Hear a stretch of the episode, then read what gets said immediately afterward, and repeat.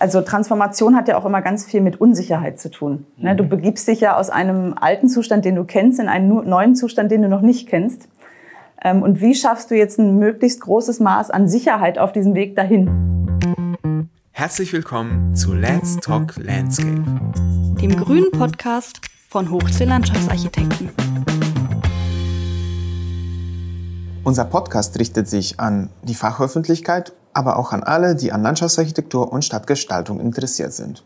Heute ist bei uns zu Gast Anna Berneck. Anna Berneck studierte Landschaftsarchitektur an der TU Berlin und Urban Design in Manchester in England. Sie ist Gesellschafterin bei Urban Catalyst, ein Berliner Büro, das sich als Expertenteam für Räume in Transformation sieht. Mit Anna Berneck sprechen wir darüber, was urbane Transformation für sie bedeutet und wie man diese gestalten kann. Es geht ganz viel um Akteure, um Prozesse, Prozesse zu organisieren, Meilensteine zu legen und äh, zu erreichen.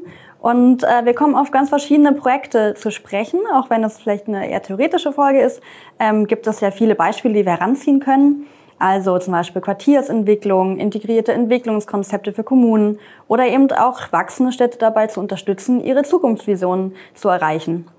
Ähm, Wer Urban Catalyst noch nicht gehört haben sollte oder nicht die Grafiken vor Augen haben sollte, dem raten wir, das jetzt mal zu tun, denn es sind äh, wirklich anschauliche Beispiele, die helfen, die Folge zu verstehen.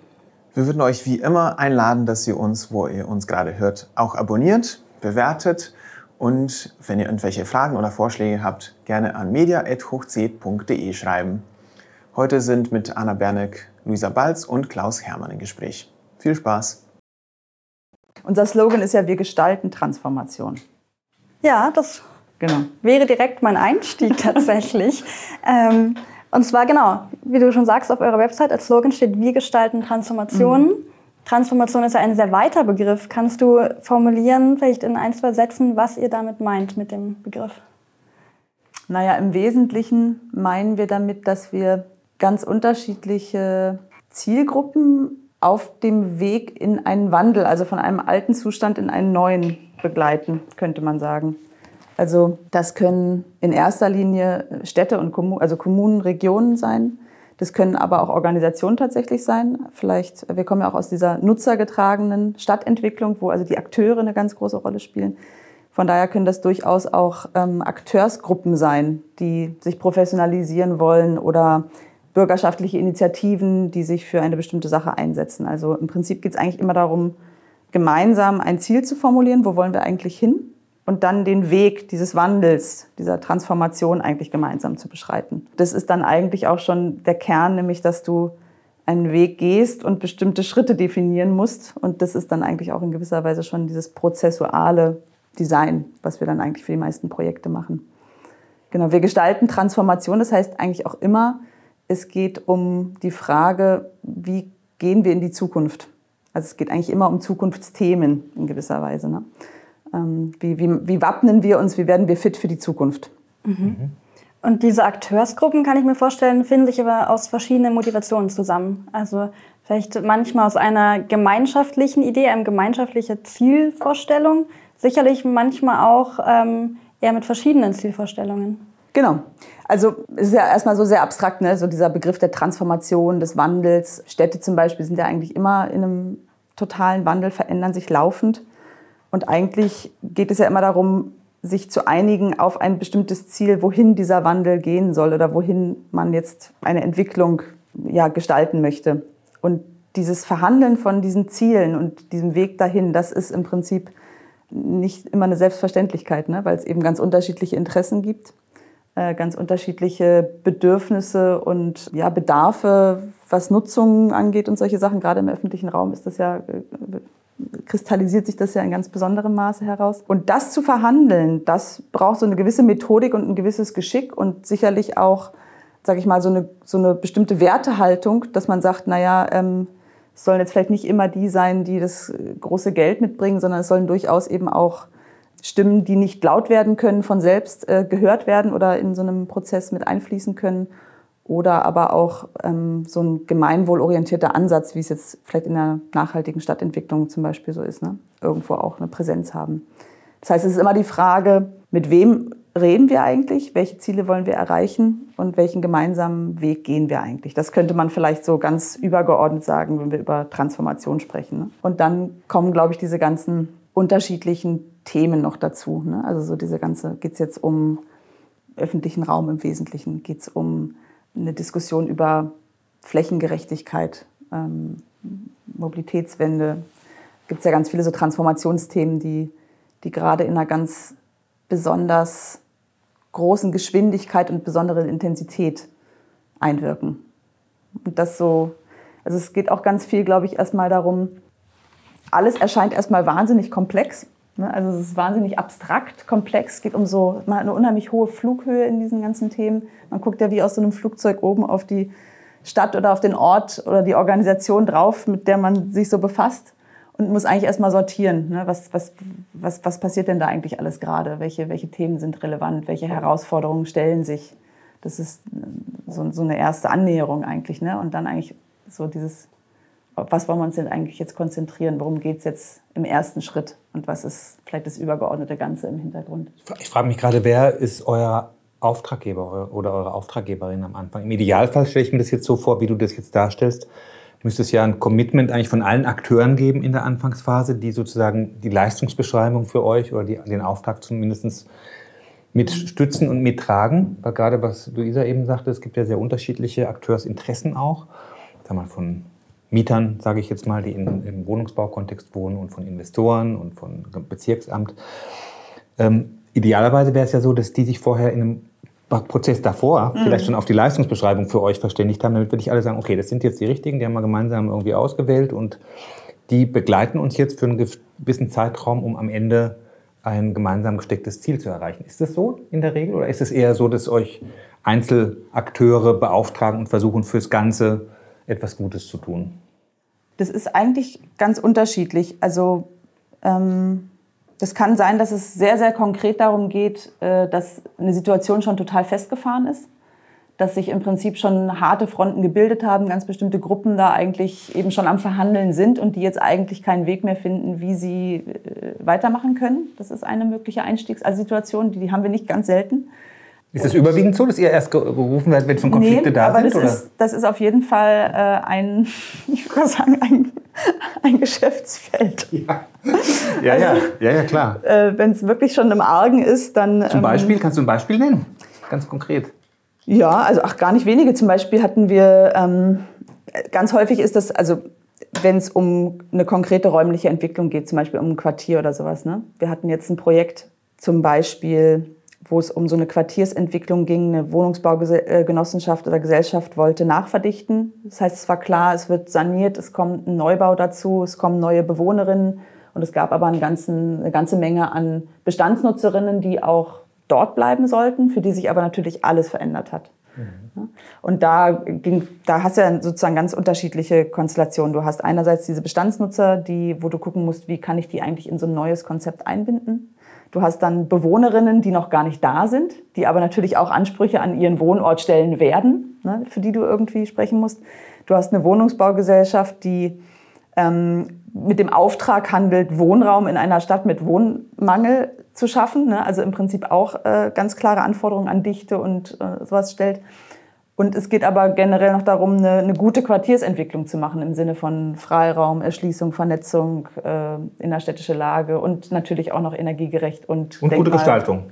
Natürlich auch gute Gestaltung. Ne? Und dann merkt man schon dieses ganze Konglomerat, ja. was diese Komplexität im Prinzip ausmacht. Ne? Wie, wie schaffst du das, diese eierlegende Wollmilchsau? Und im Wesentlichen ist es eigentlich auch da wieder dieser Punkt, du musst die Leute an einen Tisch bringen und eigentlich erstmal gucken, wo haben wir denn eigentlich Schnittmengen und wo haben wir überhaupt einen Handlungsspielraum, einen gemeinsamen? worüber können wir überhaupt noch reden? Und was sind eigentlich so feste Rahmenbedingungen, die wir annehmen müssen, so wie sie sind? Das ist eigentlich so das Erste, was man, dass man mal guckt, wo ist die gemeinsame Schnittmenge oder wo ist das, worauf, worauf man sich gemeinsam einigen kann.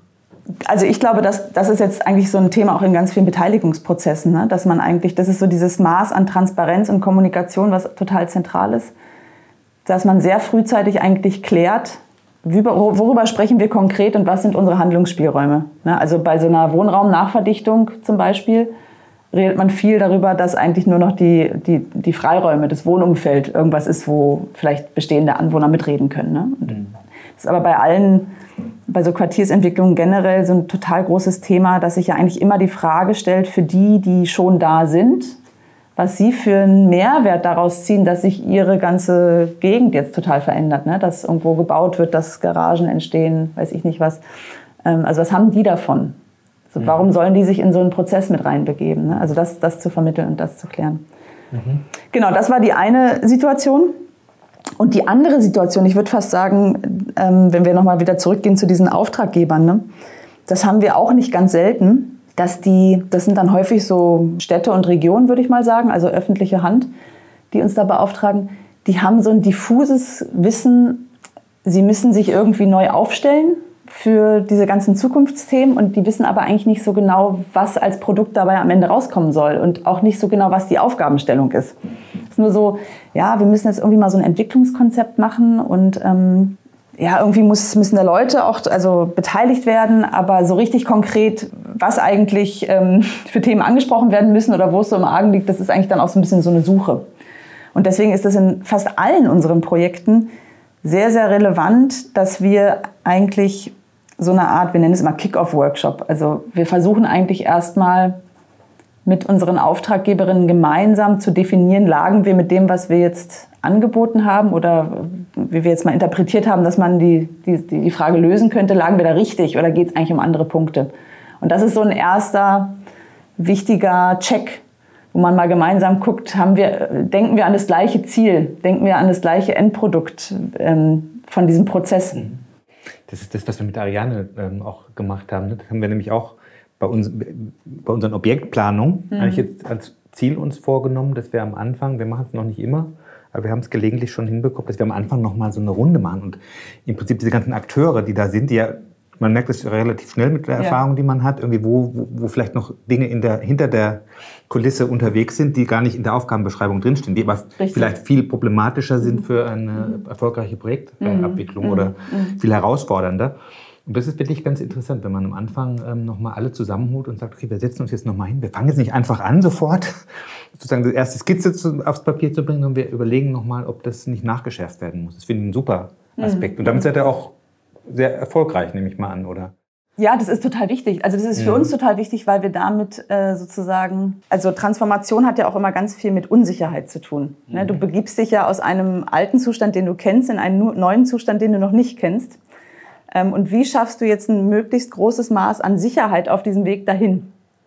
Und wenn du im Prinzip äh, diesen prozessualen Ansatz hast und dich eigentlich darüber erstmal verständigst, was wäre denn so ein ideales Ziel? Und wenn wir jetzt von diesem Ziel ausgehen, was da irgendwo in der Zukunft steht, wie kommen wir denn dahin? Was sind Schritte, die wir gehen müssen? Dann ist dieser ganze Weg ja eigentlich die Sicherheit, die da mhm. ist. Ne? Mhm. Und deswegen ist es sowohl für uns als auch für die Auftraggeberin oder für die Menschen, die da mit uns durch diesen Prozess gehen, total relevant, immer wieder auf diesen bei uns ist es dann ein Prozessplan am Ende, ne, wo man also wirklich so ein Diagramm zeichnet, wo man mal genau zeigt, aha, das sind die Phasen im Projekt. Wir analysieren erstmal oder erkunden den Ort oder sowas, ne? erkunden die verschiedenen Akteure oder ihre Interessen ähm, und gehen dann über so ein Konzept zu einer ähm, Produktion von irgendeinem Endergebnis sozusagen. Ne? Mhm. Also sind ja zwei interessante Punkte. Einerseits die Unsicherheit auf dem Weg, Andererseits ja aber auch das Ziel. Du hast am Anfang schon von Werten und von der Zukunftsvision gesprochen. Mhm. Ich, ähm, das ist ja auch was, was man, wo man Annahmen treffen muss, beziehungsweise wo man ja auch abklären muss, hat man die gleiche Vision. Also eine autoarme Innenstadt ähm, scheint dem einen ideal, aber vielleicht nicht jedem. Das ist ja auch ein, ein Punkt. Ne? Was, wie weit bringt ihr eure Werte ein? Weil mhm. neutral seid ihr sicherlich nicht, oder, wenn ihr an ein Projekt rangeht? Ich würde nicht sagen, dass wir neutral sind, ähm, aber natürlich haben wir einen Auftrag also es kann auch durchaus sein, dass wir einen privaten Projektentwickler haben, ne, der einfach ähm, auch auf eine bestimmte Rendite gucken muss und ganz klare Interessen natürlich hat, dass irgendwie so eine Standortentwicklung am, Anfang, am Ende auch funktionieren muss. Oder auch nicht zuletzt ist es ja bei einer landeseigenen Wohnungsbaugesellschaft auch so, dass irgendwie sich so ein Bauprojekt dann auch rechnen können muss. Ne? Ich würde sagen, so im Grundsatz ähm, sind diese Werte in gewisser Weise in dieser neuen Leipzig-Charta verankert. Ne? Das ist so diese Charta für die nachhaltige Stadtentwicklung, wo im Prinzip so ein großes Maß an Beteiligung, Transparenz, nachhaltig äh, vorgehen im Prinzip erstmal so gesetzt ist. Und das vertreten wir eigentlich im Wesentlichen auch in den Projekten. Das ist ja eigentlich auch so ein bisschen der Common Sense, dass man dahin will, ne? um sozusagen sich so diesen zukünftigen Herausforderungen entsprechend auch stellen zu können.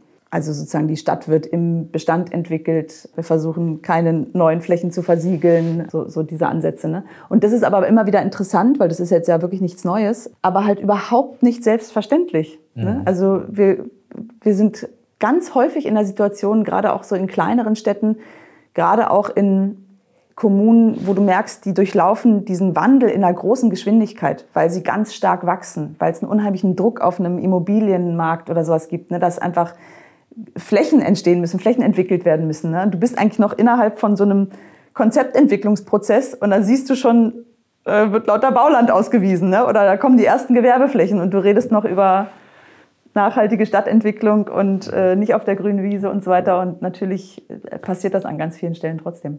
Da muss man, glaube ich, gar nicht so sehr in die ländliche Kommune immer reingehen. Es nee. ist vielleicht noch ausgeprägter, weil da äh, vielleicht auch die personelle Dinge noch dünner ist.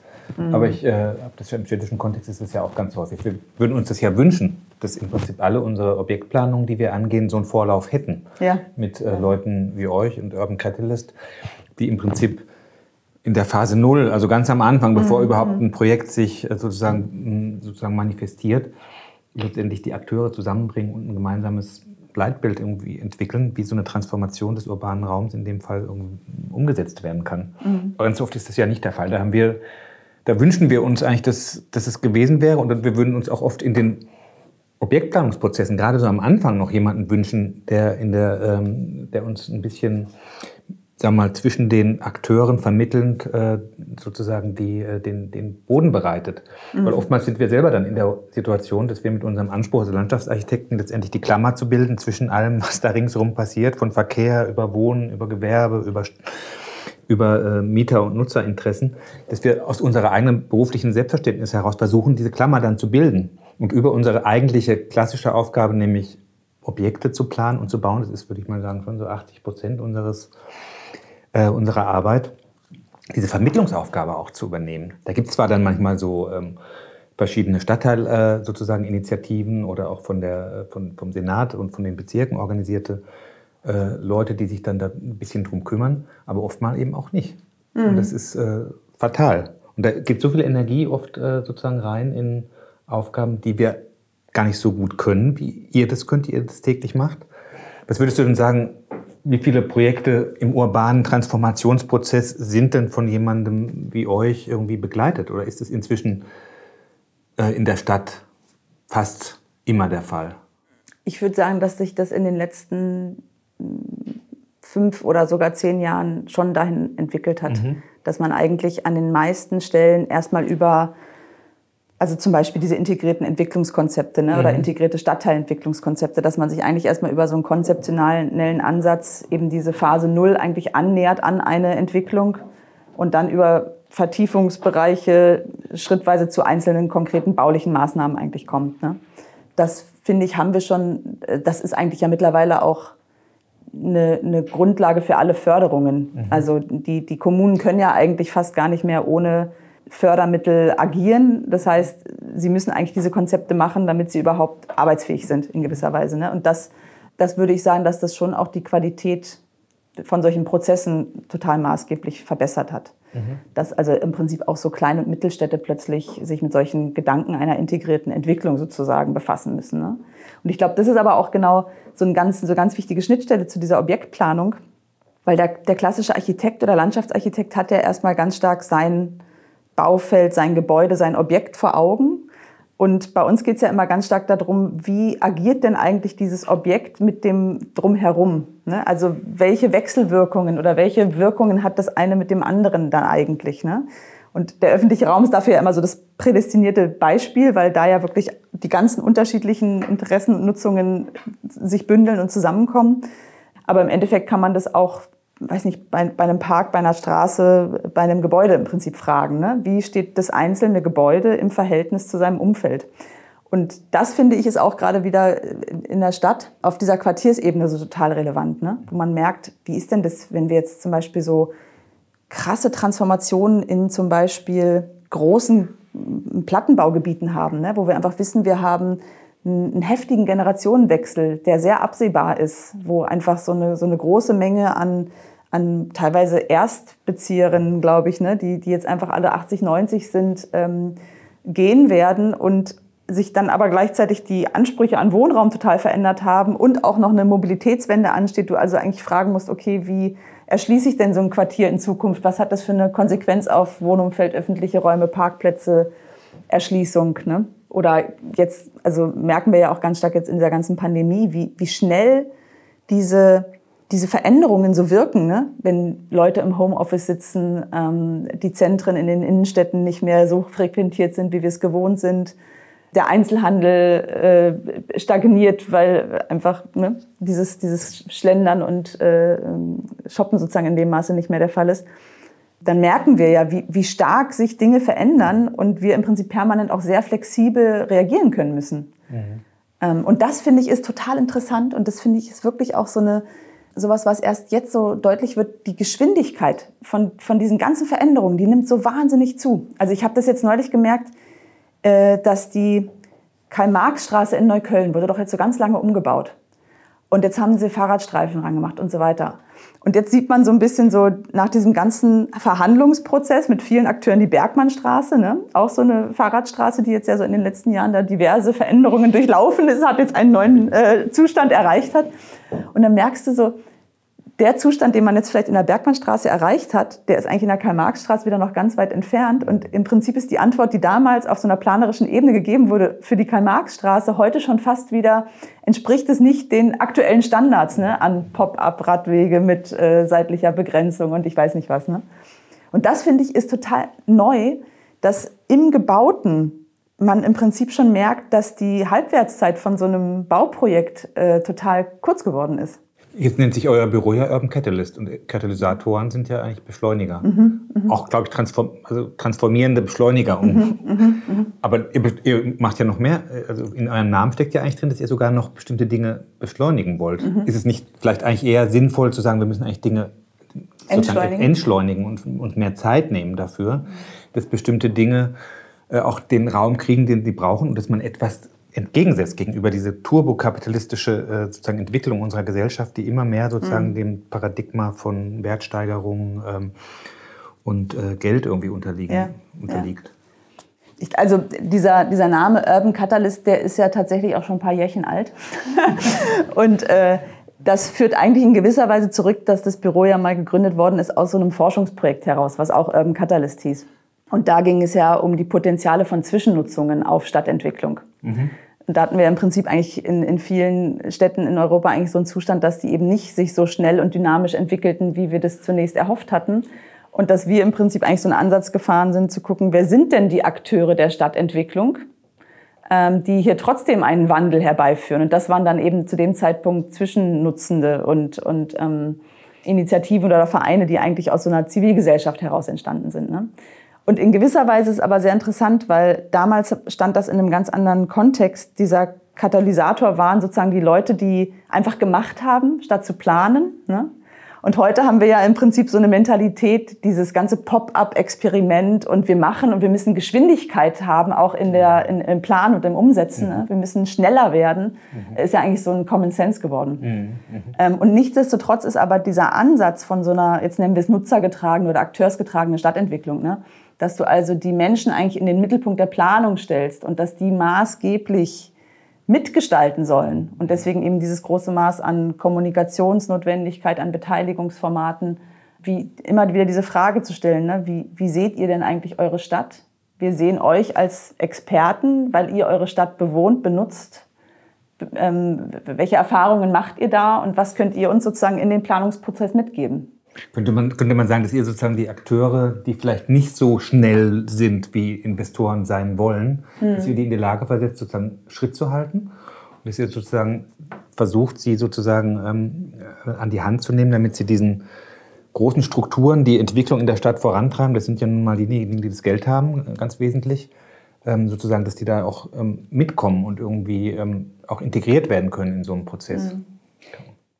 Also sicherlich, wenn wir für die öffentliche Hand arbeiten, wobei ich auch sagen würde, dass auch große Investoren oder ähm, private Entwickler durchaus auch diesen Ansatz mittlerweile nutzen. Also die sind sich auch dessen total klar, dass sie im Prinzip ein großes Maß an Transparenz in solchen Prozessen haben müssen und dass sie das nicht machen können, ohne irgendwo ein gewisses Maß an Beteiligung und Mitsprache da irgendwo einzubringen. Ne? Mhm. Ich glaube, das ist halt so eine Entwicklung, die ganz stark aus dieser Wissensgesellschaft heraus auch so ein bisschen und vielleicht auch aus dieser globalisierten Gesellschaft heraus entstanden ist, dass wir Menschen halt einfach uns wahnsinnig viel bewegen, wahnsinnig mobil geworden sind, in unterschiedlichen Konstellationen auf unterschiedlichen Orten dieser Welt arbeiten und irgendwie aber daraus auch vielleicht so ein größeres Bedürfnis nochmal herrührt, irgendwo verankert zu sein, irgendwo lokal wirksam sein zu können. Ne? Also dieses, dieses Gefühl von Wirksamkeit entwickeln zu können, das ist ja für, für Menschen grundsätzlich erstmal wichtig. Und in dem Moment, wo ich mich beteilige oder ähm, in so einem kleinen, weiß ich nicht, Stadtgartenprojekt mitmache oder irgendwie sowas, da erfahre ich ja eine lokale Wirksamkeit von meinem, von meinem Agieren. Und zudem wissen die Menschen unheimlich viel. Und da, da sind wir wieder bei dieser Komplexität angekommen. Ich finde, also Planungsprozesse die sind ja teilweise so komplex, dass ein einzelner Planer das ja gar nicht mehr überblicken kann, was da alles zu berücksichtigen ist. Ne? Also wofür hat man nicht mittlerweile alles Fachplaner, wenn es jetzt irgendwie um Nachhaltigkeit, um Energie, um Kreislaufwirtschaft, weiß ich nicht was, diese ganzen Themen geht. Ne? Äh, und im Prinzip musst du ja auch da unheimlich viele Leute an einen Tisch holen, um ein gutes Bauprojekt zu machen. Mhm. Ähm, um, um gute Antworten zu finden darauf, wie ein Quartier entwickelt werden soll. Also auch da hast du im Prinzip so ein wir müssen viele Köpfe zusammenbringen, dieses Wissen teilen, um dieser Komplexität gerecht zu werden. Also Komplexität hast du jetzt oft verwendet als Wort, weil es ja. ein wahnsinnig ähm, komplexes Thema ist. Ähm, wie schafft ihr das sozusagen, diese ganzen Themen ähm, sozusagen und die ganzen Akteure zusammenzukriegen in einer relativ überschaubaren Zeit. Du hast vorhin im Vorgespräch davon gesprochen, dass ihr, dass viele Projekte sich äh, jetzt nicht über Jahre, sondern auch über so einen Jahreshorizont mhm. erstrecken. Wenn ich mir das anhöre, wie viel Zeit und Energie, wie viel Kommunikation da auch notwendig ist, diese Prozesse sozusagen so zu gestalten, dass man alle mitnimmt und dass man äh, sozusagen auch Zeit lässt, dass es äh, sozusagen reifen kann. Mhm. Ähm, und ich mir Projekte vorstelle, die bei uns manchmal fünf, sechs, sieben, acht Jahre dauern, wo unheimlich viel äh, passiert, wie gelingt es sozusagen, wie könnt ihr das so konzentriert hinkriegen, dass in einem Jahr wirklich ähm, sozusagen am Ende ein Ergebnis steht, manchmal wird es vielleicht auch zwei Jahre dauern, wo er dann sagt, okay, das ist jetzt äh, sozusagen für diese Transformationsaufgabe, die wir uns vorgenommen haben, die Basis, um jetzt sozusagen in den nächsten Schritt zu gehen. Wie mhm. schafft ihr das? Mhm. Also ich würde schon sagen, dass dieser Prozess Plan oder dieses Prozessdesign von so einem Projekt dabei wieder recht relevant ist, weil du dir im Prinzip ja ähm, in dieser verfügbaren Zeit, die wirklich häufig so zwischen zehn Monaten und zwei Jahren liegen kann, ähm, die ja eigentlich einteilst in bestimmte Arbeitsschritte. Das ist eigentlich sehr pragmatisch. Ich habe bestimmte Phasen und bestimmte ähm, Aufgaben, die ich sozusagen abarbeiten muss. Und wie mache ich das jetzt? Und natürlich haben wir da über die Zeit so ein gewisses Set an so Kommunikations- und Arbeitsformaten eigentlich entwickelt, die sich einfach als, als ja, tauglich oder dienlich erwiesen haben, um zu Ergebnissen zu kommen. Ne? Mhm. Aber man muss sich es eigentlich immer so vorstellen, dass wir nicht nur so eine, auf so einer zeitlichen Ebene so verschiedene Etappen haben in den Projekten, sondern auch auf so Arbeitsebenen. Also wir machen unseren Planungsprozess, wo wir uns in unser Hinterstübchen zurückziehen und im Prinzip eigentlich so diese ganzen klassischen planerischen Schritte durchlaufen, Analyse, Konzeptentwicklung und Co. Und dann gibt's aber eigentlich diese Interaktionsebenen. Und das Ganze nennen wir dann gerne einen iterativen Prozess, mhm. wo du im Prinzip mhm. eigentlich in so einem Ping-Pong arbeitest. Ne? Du, du machst einen planerischen Arbeitsschritt und spielst den eigentlich in eine Gruppe von Akteuren, die das betrifft kann, das kann die Öffentlichkeit sein, das können unterschiedliche Fachämter sein, wenn es um so ein städtisches Entwicklungskonzept oder sowas geht. Ne? Aber du holst dir eigentlich immer in so einem Resonanzraum ein Feedback zu dem, was du als planerischen Schritt gemacht hast. Mhm. Und daraus entsteht im Prinzip dieses Ping-Pong, ne? dass wir uns also das eigentlich immer wieder so ein, so ein Stück weit ja, abnicken lassen oder auch vor allem nochmal fragen, haben wir da den richtigen Nerv getroffen? Sind das die wichtigen Erkenntnisse oder gibt es da irgendwas, was man eigentlich noch hinzufügen sollte? Mhm. Und das ist ja auch wieder eigentlich nur ein Versuch, so, eine, so, ein, so ein großes Maß an Wissen zu teilen und in so einem Prozess im Prinzip ja, zu verarbeiten. Aber diese Kommunikationsformate und Arbeitstechniken, die sind dabei ganz zentral. Also wenn man über Arbeitstechnik spricht, ich würde jetzt mal deinen Ping-Pong, also dieses immer und immer wieder abfragen, diesen auch eine sehr transparente Art von Kommunikation als mhm. Werkzeug bezeichnen. Ähm, Gibt es noch andere wichtige Werkzeuge? Ich könnte mir auch vorstellen, eben diese Meilensteine, die du schon angesprochen hast. Also ein Ende mal zu finden, mhm. ähm, wäre auch ein Werkzeug. Genau, also Meilensteine sind total zentral, weil sie, weil ja immer im Prinzip ein erster Arbeitsschritt dann abgeschlossen ist. Ne? und du auch so ein Stück weit zeigen kannst, ähm, dass das Ganze auch zu was führt. Also dass du so Stück für Stück sowas hast. Also wir nennen es dann gerne ein, ein wachsendes Konzept, dass eigentlich wir sagen, wir beginnen den Prozess zwar mit einer Analyse, aber in gewisser Weise fangen wir ja schon an, Erkenntnisse für ein Konzept dabei zu sammeln. Ne? Und so wächst eigentlich Schritt für Schritt dieses Konzept mit diesem Prozess, bis es dann am Ende sozusagen eigentlich dasteht. Ne? Diese Meilensteine sind dann immer so ein Zwischenergebnis, wo man irgendeine Art von Veranstaltung hat, wo man sozusagen auch darauf hinarbeitet, einen Zwischenstand präsentiert und dann auch gut weitermachen kann. Ne? Man hat dann so, eine, so einen Zwischenschritt halt erreicht. Genau. Ähm, und das können aber auch ganz häufig Sachen sein, die von außen kommen, ne? dass man irgendwie eine Schnittstelle zu einer anderen Planung oder sowas abliefern muss, dass bestimmte Sachen klar sein müssen, damit ein anderer Prozess weiterlaufen kann oder sowas. Ne? Das ist nicht immer so, dass wir die frei setzen, Mhm. Ne, oder es gibt eine wichtige Stadtverordnetenversammlung oder weiß ich nicht was, ähm, wo irgendwie was klar sein muss. Ja, diese Schnittstelle hatten wir vorhin schon angesprochen, zwischen euch, die ihr dann eigentlich das Konzept machen und eine, ein Handbuch dazu, ein ISEC, was auch immer, mhm. und dann der Objektplaner. Mhm. Ähm, manchmal erlebe ich das als relativ klaren Cut, wo man eigentlich gar keine Rückkommunikation mehr hat, sondern man hat einen, einen, einen Schriftsatz bekommen. Ähm, habt ihr Projekte, wo dann nochmal wie so die Übergabe stattfindet? Oder würdet euch das wünschen? Ähm, ja, unbedingt. Ich, ich sehe das als ganz, ganz wichtig an. Also wir haben auch häufig zunehmend eigentlich solche ähm, Situationen, wo eigentlich das Ganze auch eingebettet ist in ein Wettbewerbsverfahren oder in eine kooperative Planung, wo dann also eigentlich wir mehr oder weniger so einen konzeptionellen Overhead, so eine Überstruktur bilden und zu einzelnen Aspekten aber sozusagen Wettbewerbe gemacht werden von Fachplanerinnen. Ne? Ähm, und da ist es uns immer ganz, ganz wichtig, dass die ganzen Fachplanenden oder die ganzen Architekten oder Landschaftsarchitekten, die dann an so einem Wettbewerb teilnehmen, dass die schon frühzeitig an unserem Prozess, ob das jetzt Beteiligung ist oder so, so ein Rahmenkonzept für so wichtige konzeptionelle Punkte, dass die da schon sozusagen dabei sind und das mithören im O-Ton, ne? dass die sich anhören, wer da gerade um welche Flächen verhandelt, um was für konkrete ähm, Konfliktpunkte es da geht oder was Qualitäten sind, die diskutiert werden. Ne? Weil wir eigentlich der Ansicht sind, wenn dann ähm, gerade bei Wettbewerbsverfahren so eine Auslobung zum Beispiel da liegt, ne, dann sind die auch in der Regel, werden die ja immer dicker. Es gibt immer mehr zu berücksichtigen. Und es ist unheimlich wichtig, dass man die Ergebnisse von so einem Beteiligungs- oder so einem konzeptionellen Annäherungsprozess, dass man die total kompakt und in einer Sprache, mit der Architekten und Planer Lust haben, weiterzuarbeiten eigentlich ähm, übergibt. Und da haben wir zum Beispiel auch ein Format entwickelt. Äh, das ist das Wimmelbild, dass du eigentlich so dieses, du hast eigentlich so einen Raum, jetzt mal, um mal ein bisschen konkreter zu werden, gab es zum Beispiel mal ähm, die Parkstadt Süd in Köln. Das war so ein letztes Stück Grünraum, wo sozusagen, also auch ein großer städtischer Transformationsraum, da lag ein Stadion drin, da gab es verschiedenste Entwicklungen, die da laufen sollten. Und wir haben einen riesen Prozess gemacht, wo auch ganz viele Anwohner ein, verschiedene Ideen einreichen konnten, was sie da eigentlich sehen und wie sie sich beteiligen wollen würden und so.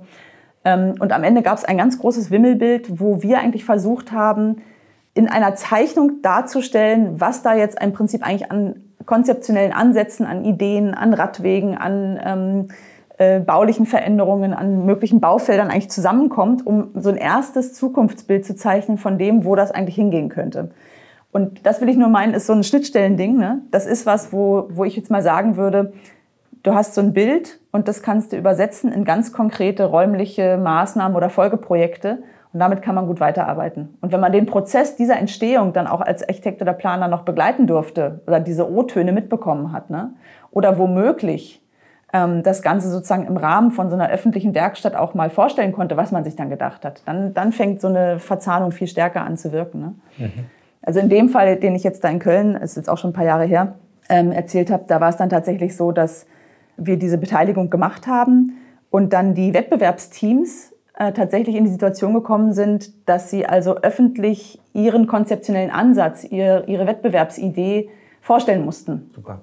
mhm. aber innerhalb von zehn Minuten. Und zwar so, dass jemand, der nicht gewohnt ist, Pläne zu lesen, das auch versteht. Mhm. Ne? Und das war super, weil die natürlich sich, äh, die, das war, war dann so eine Arena, es war dunkel, es war richtig ein bisschen in Szene gesetzt. Ne? Ähm, und das ist ja eine völlig neue Situation für Planende, sag ich mal, ähm, auch für uns manchmal, dass man das also mit ganz einfachen Worten, mit ganz einfachen Mitteln irgendwie vermitteln muss, was jetzt die Kernidee von so einem Konzept ist. Ja?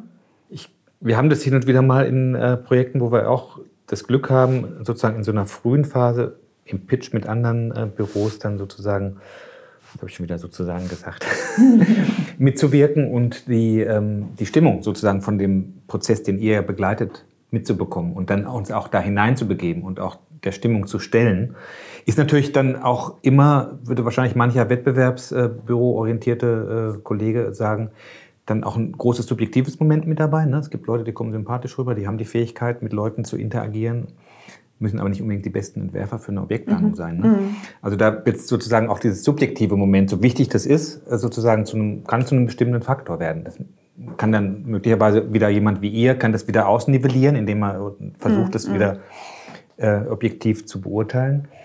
Aber ich finde es jedenfalls total gut oder würde es mir total wünschen, dass wir in vielen Projekten in dieser früheren Phase, wo sich sozusagen die erste Meinungsbildung unter den Akteuren gebildet hat, aber noch sozusagen eine gewisse Offenheit da ist, mit reinzukommen. Und ich würde mir aber auch wünschen, von der, deiner Frage Übergangszeit, dass Leute wie ihr dann auch, wenn wir in die Objektplanung gehen, noch dabei sind. Und in der mhm, mhm, Vorentwurfsphase, wenn wir mit den ganzen Akteuren, das sind ja manchmal bei uns auch fünf, sechs, sieben, acht Fachplaner, und im Freiraum läuft eben letztendlich alles äh, zusammen und müssen die ganzen Probleme, die die anderen nicht gelöst haben, von uns gewissermaßen mitgedacht und kompensiert werden. Da wäre ganz toll, wenn so jemand wie euch noch dabei wäre, der sagt, Mensch, beachtet drauf, dass diese Interessen, die wir damals haben, nicht nur so ein Pflichtenheft sind, das in der Schublade liegt, sondern dass das immer wieder abgeglichen wird. Mhm. Und nochmal, mhm. es kann ja auch bei unseren Prozessen in zwei, drei Jahren sich wieder was Neues ergeben haben, was man dann noch ja. nachträglich mit einflechten muss. Ne? Mhm.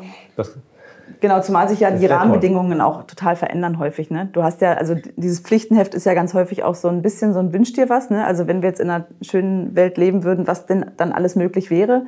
Und dann kommen ja irgendwann, spätestens wenn es ans Bauen geht, die, die Realitäten noch dazu. Ne? Also die sozusagen Einschränkungen bieten, weiß ich nicht, es sind Keller da, die Bäume können nicht wurzeln, wie sie sollen oder weiß ich nicht was für Geschichten. Ne? Und dann gilt es da ja darum, eigentlich so ein bisschen zu gucken, wie können wir den Geist von dieser Idee, den wir auf, dieser, auf dieser Konzeptebene damals äh, definiert haben, wie kann der denn weiter erhalten bleiben? Ne? Wie, wie kriegen wir den noch weiterhin transportiert?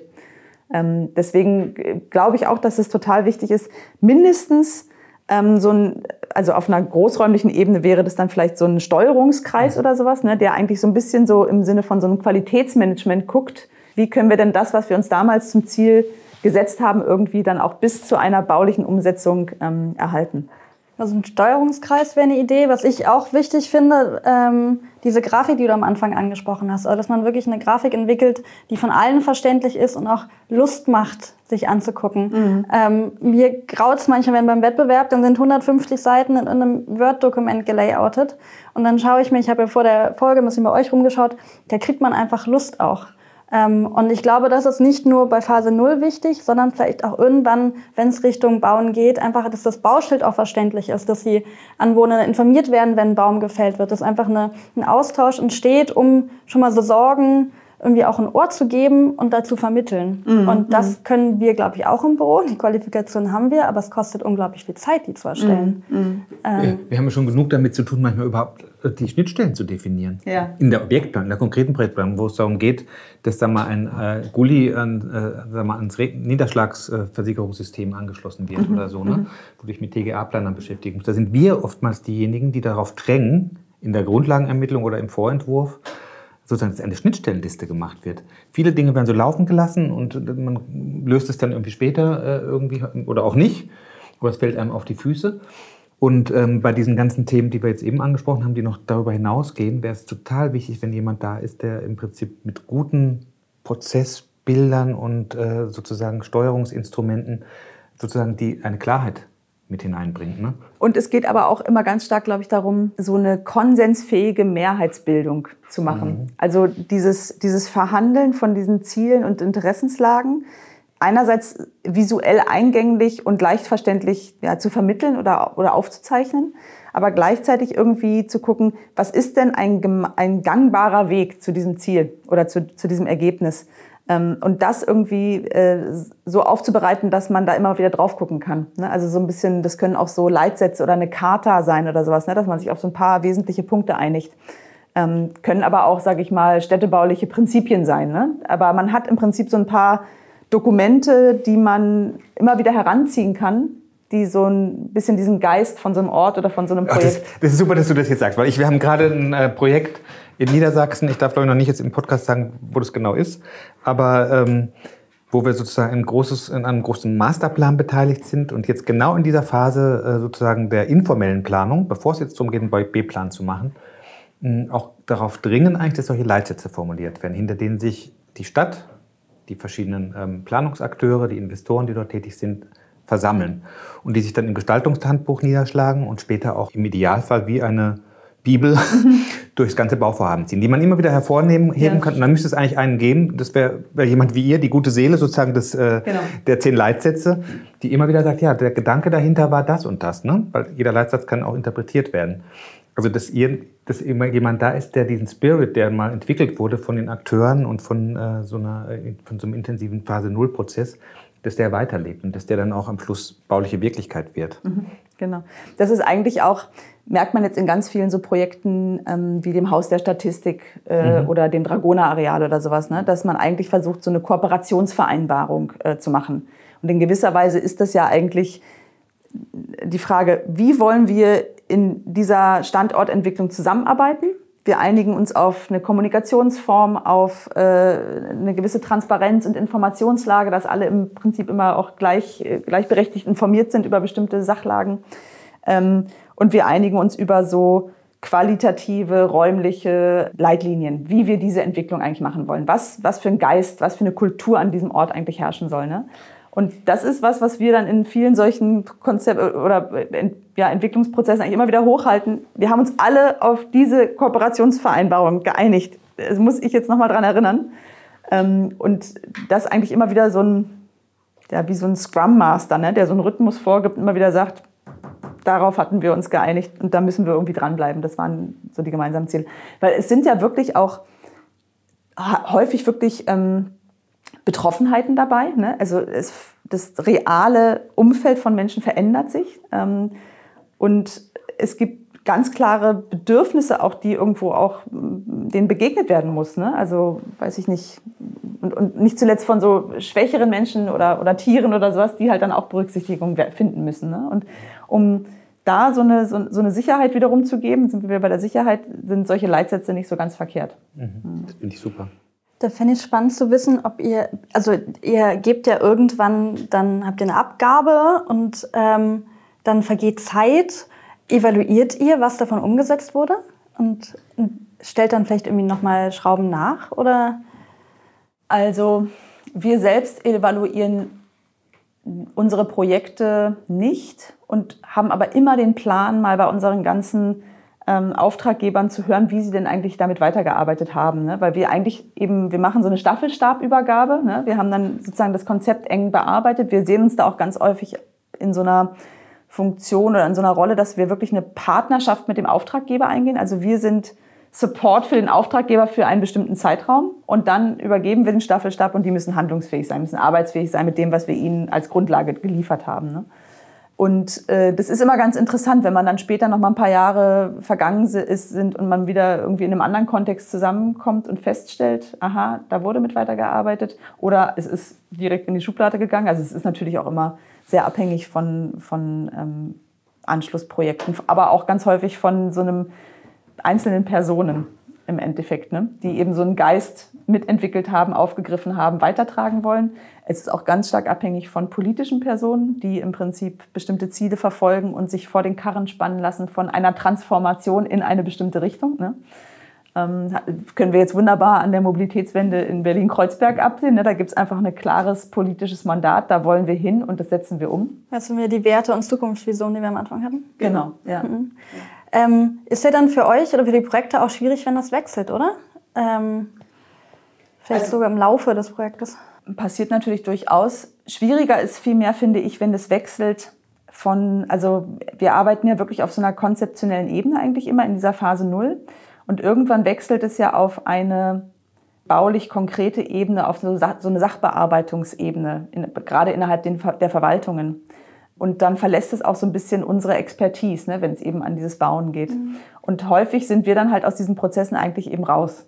Wir, also wir, wir können dann vielleicht nochmal irgendwie so einen Konfliktworkshop oder sowas anbieten, irgendwann, wenn irgendwie Dinge nicht richtig gelaufen sind oder sowas. Ne? Aber eigentlich sind wir dann aus diesen Prozessen raus. Es ist vielleicht weiß nicht, ob du so, vielleicht bist du auch manchmal ganz froh, dass der Prozess dann mal abgeschlossen ist. Geht uns ja auch manchmal so bei Projekten, dass wir dann gut, gut, dass es äh, zu Ende ist. Aber oftmals ist es ja so, dass man dann doch eine lange Zeit damit zugebracht hat, auch mit dem Projekt sich identifiziert und da auch viel Herzblut reingesteckt hat.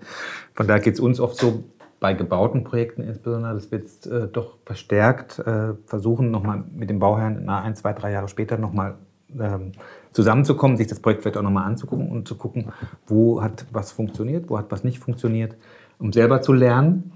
Um aber vielleicht auch dem Bauherrn zu zeigen, dass wir nicht äh, sozusagen äh, im Prinzip Dienstleister sind, die nach, dem, äh, nach, dem, nach der Schlusszahlung den Griffel fallen lassen und uns dann dem Nächsten zuwenden. So ist es ja leider manchmal, weil die Geschwindigkeit unserer Arbeitswelt hat sich so beschleunigt, dass man dann kaum hat man ein Projekt abgeschlossen, natürlich ins, ins nächste springt und dann auch nicht mehr, äh, und dann manchmal auch äh, den Rück, das Zurückblicken irgendwie vergisst. Ne? Da arbeiten wir ständig dran und sind noch lange nicht am Ziel, sich Zeit zu nehmen für Rückblicke ne? und Zeit zu nehmen. Also Evaluation ist vielleicht ein großes Wort, das, äh, aber allein sich sozusagen nochmal ähm, ins Gedächtnis zu rufen, was man geleistet hat und was man äh, sozusagen dann in drei Jahren später nochmal ähm, sozusagen sich angucken kann um davon zu lernen, das finde ich ist ein ganz wichtiger Aspekt. Mhm. Das machen wir tatsächlich verhältnismäßig intensiv, mhm. dieses Zurückblicken und nochmal wirklich gucken, mhm.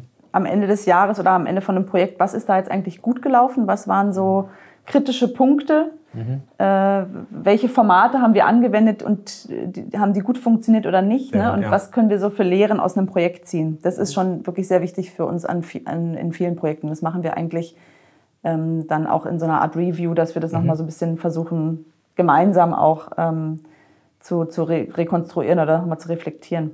Und mit den Auftraggebern ist es manchmal ganz interessant, die sind manchmal ganz überrascht, wenn man es sozusagen beim Projektabschluss ankündigt. Das haben ja. wir das zweite Mal erlebt, da haben wir dann eine Bezirksamt gesagt, so, Projekt ist zwar fertig und wir sind sozusagen jetzt, äh, haben die Abschlussfeier hier äh, gemacht, die Einweihung, aber ich würde vorschlagen, dass wir uns nächstes Jahr dann mal wieder treffen, an gleicher Stelle vielleicht äh, mit, den, mit einer kleineren äh, Besetzung und einfach nochmal drüber sprechen. Einfach mal eine mhm. Stunde zusammenkommen. Ne?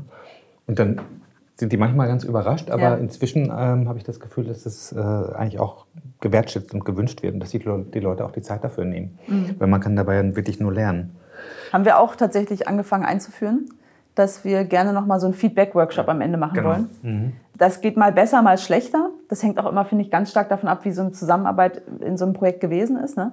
Ähm, ist aber, finde ich, eigentlich immer, es lohnt sich immer total zu machen. Also ähm, das ist äh, gerade auch bei schwierigen Projekten, ähm, das nochmal zu machen, auch für uns selbst nochmal, ne, äh, das so zu rekonstruieren, wie, wo hätten wir, weiß ich nicht, Protokolle sauberer schreiben müssen oder weiß ich nicht was, ne, solche Sachen ähm, finde ich total wichtig, überhaupt so eine Fehlerkultur äh, zu entwickeln und anzunehmen und gerade aus solchen Fehlern dann auch zu lernen. Das finde ich ist was, was auch in dieser schnelllebigen Zeit total wichtig ist mhm. zu machen. Mhm. mhm. Jetzt haben wir noch einen letzten Punkt, das wollte ich jetzt noch erzählen, weil wir haben ja so ein bisschen darüber gesprochen, was für eine Art von Transformation wir so gestalten und wie wir an diese Projekte kommen. Ne? Und was wirklich nochmal so ein ganz wichtiges Feld ist, ist eigentlich diese ganze Stadtforschung, wo wir eben beauftragt werden vom Bund oder von Ministerien mit einem ganz klaren äh, Auftrag. Also da ist eigentlich die klarste Auftragslage, weil es eigentlich so ein ganz konkrete Forschungsfragen gilt, äh, gibt, ne, die es zu beantworten gilt im Rahmen von, von so einem Forschungsprojekt. Und das machen wir verhältnismäßig viel auch tatsächlich.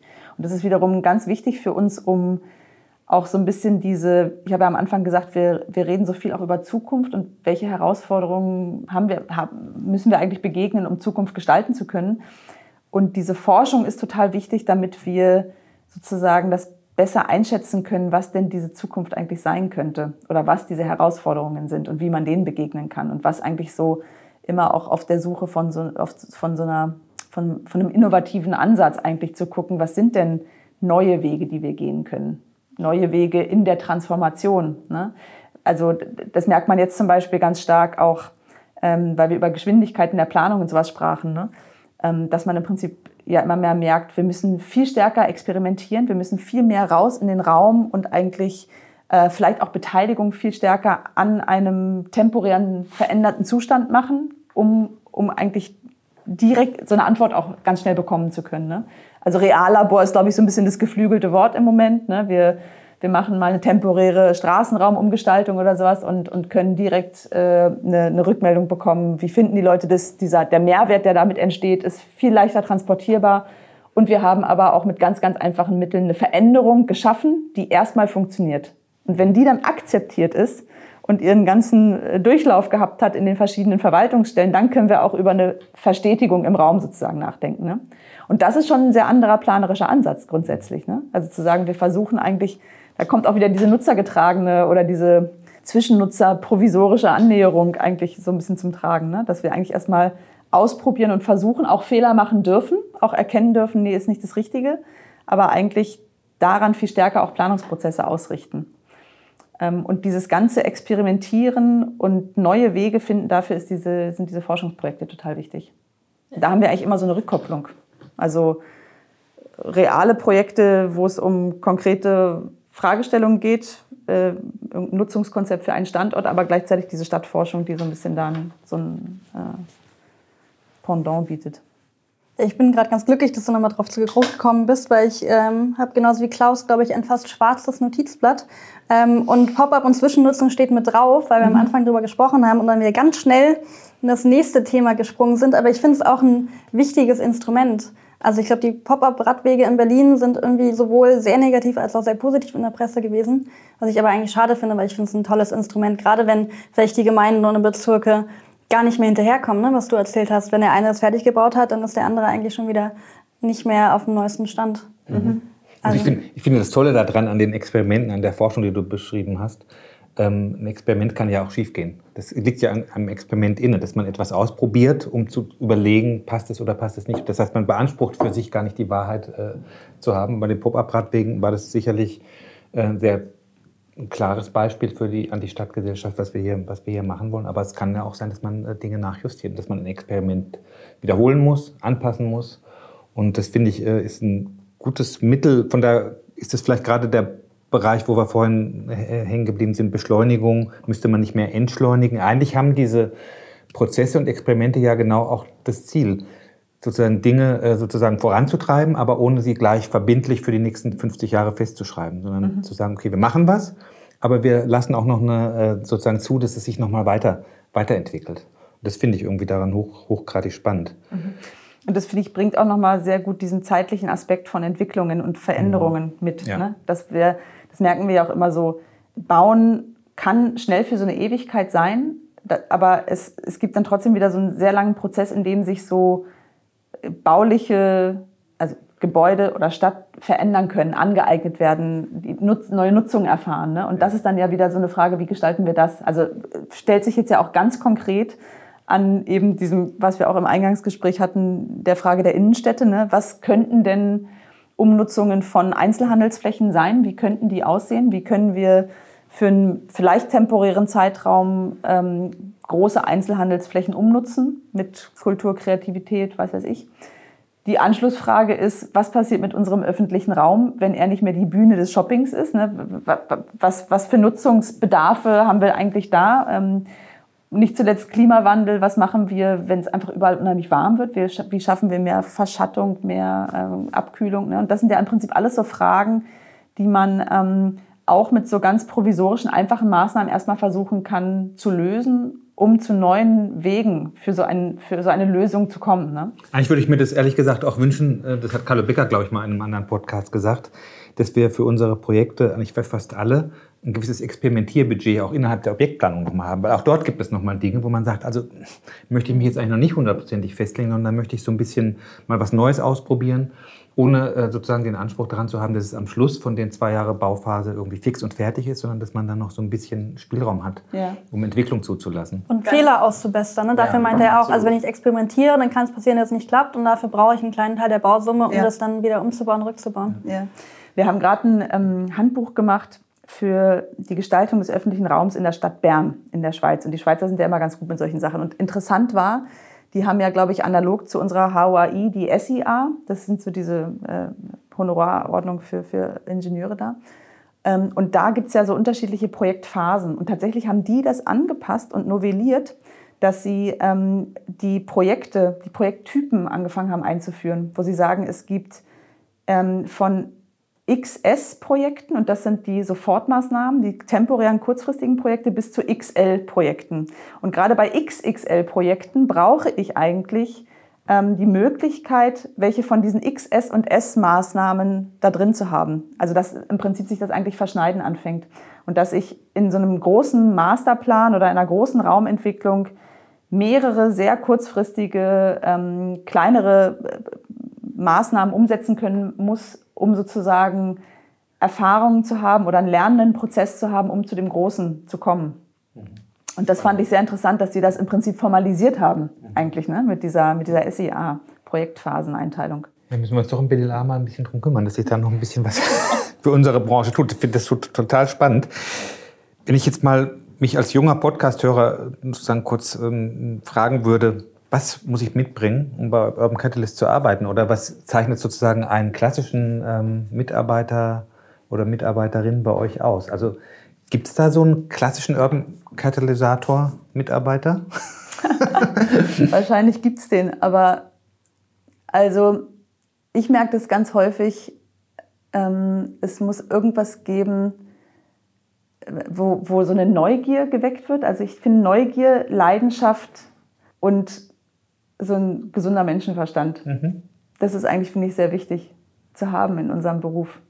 Und natürlich so ein gewisses ähm, Handwerk, sage ich mal. Ne? Also wir legen schon sehr, sehr viel Wert, weil das einfach, glaube ich, ganz zentral ist auf so eine visuelle Sprache, dass, dass man die beherrscht.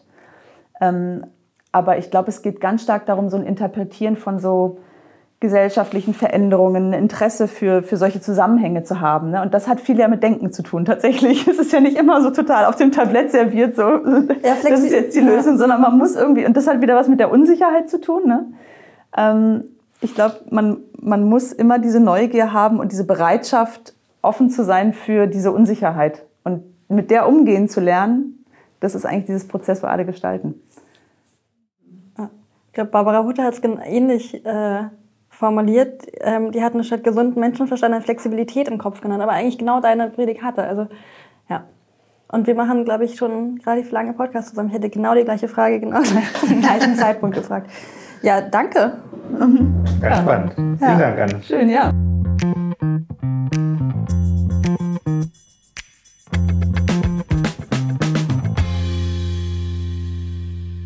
Wir hoffen, euch hat die Folge gefallen.